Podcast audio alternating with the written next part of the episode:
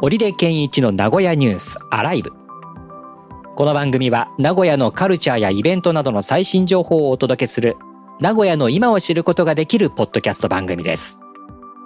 名古屋でサッカー J リーグやバスケットボール B リーグなどのスポーツ実況やニュースのナレーションなどをしている織出健一です。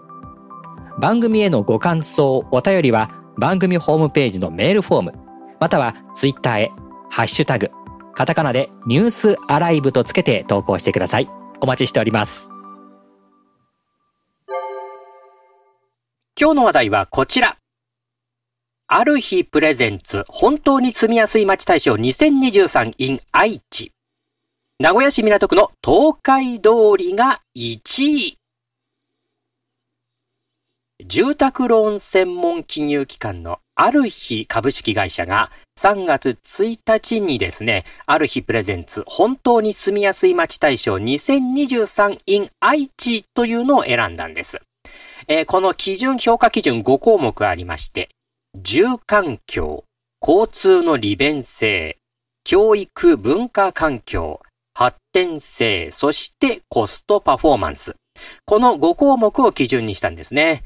え住宅専門家が公平な審査のもとに選んで、実際に生活する視点から選んだというこの住みやすい街大賞 2023in 愛知。このランキング結果で1位に輝いたのは名古屋市港区東海通りです。こちらでは大規模な都市開発が進められて住環境の向上が期待されている点、そして名古屋市中心部へのアクセスが良く、商業施設やレジャー、文化スポットも充実している点、そして、え隣の地下鉄6番町駅と比較するとコストパフォーマンスが高い点が評価されました。2位は名古屋市営地下鉄東山線とリリモの始発終点駅でジブリパークの乗り換え駅として利用者の増加が見込まれる藤ヶ丘、名古屋市名東区の藤ヶ丘がランクイン。3位は名古屋駅から名古屋市営地下鉄桜通り線でおよそ3分。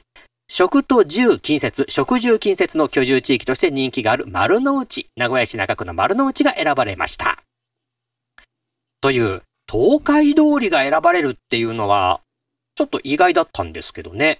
そうですか。私はそんな意外じゃなかったですね。あ、そうですか？あそこ、あれですよ。あの、ララポートが近くにできてるので。そうか、はい。あと、ドン・キホーテがね、大きいのがあったりするんですよね。あそういうのがあると、うん、確かに買い物便利だし、車で行きやすいってのはいいですよね。車で行きやすいですしね。あの、ね、駅も近いと、うんうん、えー、結構中心に出てきやすいとこだったりとか。うん。東海通りだと、えー、名高線になるのかな？名、名高線ですかね。あの、環状線じゃないですよね、東海通りってね。そうですね。はい、そうですね。ね名高線です、うん、金山からこう、港に向かっていく線ですね。はい、はい、はい。ええー、いや、全然なんか、そんなき感じなかったな。そうですか。うん。わ、我が家結構あの辺、行動範囲あ、そうです。うん。僕5歳まで港区民だったんですよ。港区民って。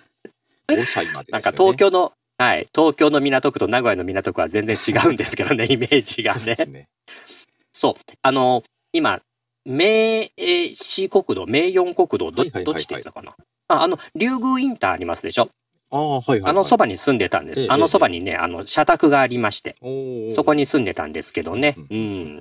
で、そこからこう、えっ、ー、と、南陽通りとか、あの辺のこの、うんうん、なんだろうな、トラックとか走ってたりとかする、そういうイメージがあるんで、はいはいはいはい、なんかこの、その辺と、その東海通りっていうのがどうも僕の頭の中では一緒になってて。そうですか。まあけど、うん、なんでしょう。名古屋港も、まあでも3駅ですしね。あ、そうなんだ、ここ。はい。まあまあ、住みやすいって言われれば、あ、納得できるなと思いました。へうん、こういうので住みやすいって言われると、ほら、2位に入っている藤ヶ丘とかね。はいはいはい、この辺のこの名古屋の東側の辺、はい、結構こう言われたりするんだけど、うんうんうん、港区っていうのは本当にびっくりしたんですよね。うん、ままあ前もなんかのランキングで、ね、その藤ヶ丘、神谷城とかその辺とか出てきました、そうです、そうです。あっちの方、あっちの方。うん。あっちの方はなんか静かな感じがして。ああ、なるほどなって思うんだけど。藤ヶ丘も結構変わりましたけどね、そのリニモができてから。うん。へえ。あそこら辺は私が高校時代ホームだったんで、ええはい、よく知ってるんですけど、そこから比べるとだいうんうんぶ賑やかにはなってる感じはしますけあどね。僕はあの、大学の時に乗り換え駅でしたね。ああ、バスの。はいはいはいはい。そこから大大学の直通バスが出てたんで。ああ、なるほど。はい。ええまあ私もそうだったんですけども、バスが混むので車で大学まで行ってましたけどね。ああ、ね。あれそうなんですよね。あの、ゴールデンウィーク前くらいは特に混むんですよね。めちゃくちゃ混むんですよ。みんな頑張ってはい。授業出るから。ね。あれ過ぎると、こうなんか、急にもういいかなみたいな人。そうそうそうそう。いたりしててね。はい。うんまあ、だけええどあの辺も、まあ住みやすいだろうなとは思いますけどね。名東区とかあっちの方もね。あ、そうですね。うん。んで、港区っていうと、ね、そういうトラックとかも走ってたりするから、港区思ってた広いんでけどですすから。あ、そっか。はい。結構広いですからね。ええまあだだけどこの東海道駅あたりは、ララポートやっぱり大きいんじゃないかなと思いますけどね。に。確かに。それができたの大きいですよね。こうんこの数年っすよね、ララポートってそうですそうですそう。ですね。ね。そんなに古くないです。はい。うんね。そこから一気にこの東海通りっていうのがランクアップしてきてるのかもしれないですね。と思います。ね。ということで、この、おまた春で名古屋に住むっていう方、特にこう家族で住むっていうような方は、うんうんえー名古屋のこのね、東側の、えー上社、一社、藤ヶ丘あたりもありますが、この東海通りというところもちょっとこう見てみると、うん意外といい物件がね、あるかもしれませんね。はい。はい。ということで今日は、ある日プレゼンツ、本当に住みやすい街大賞2023 in 愛知で1位に輝いたのは、名古屋市港区の東海通りだよという話題でした。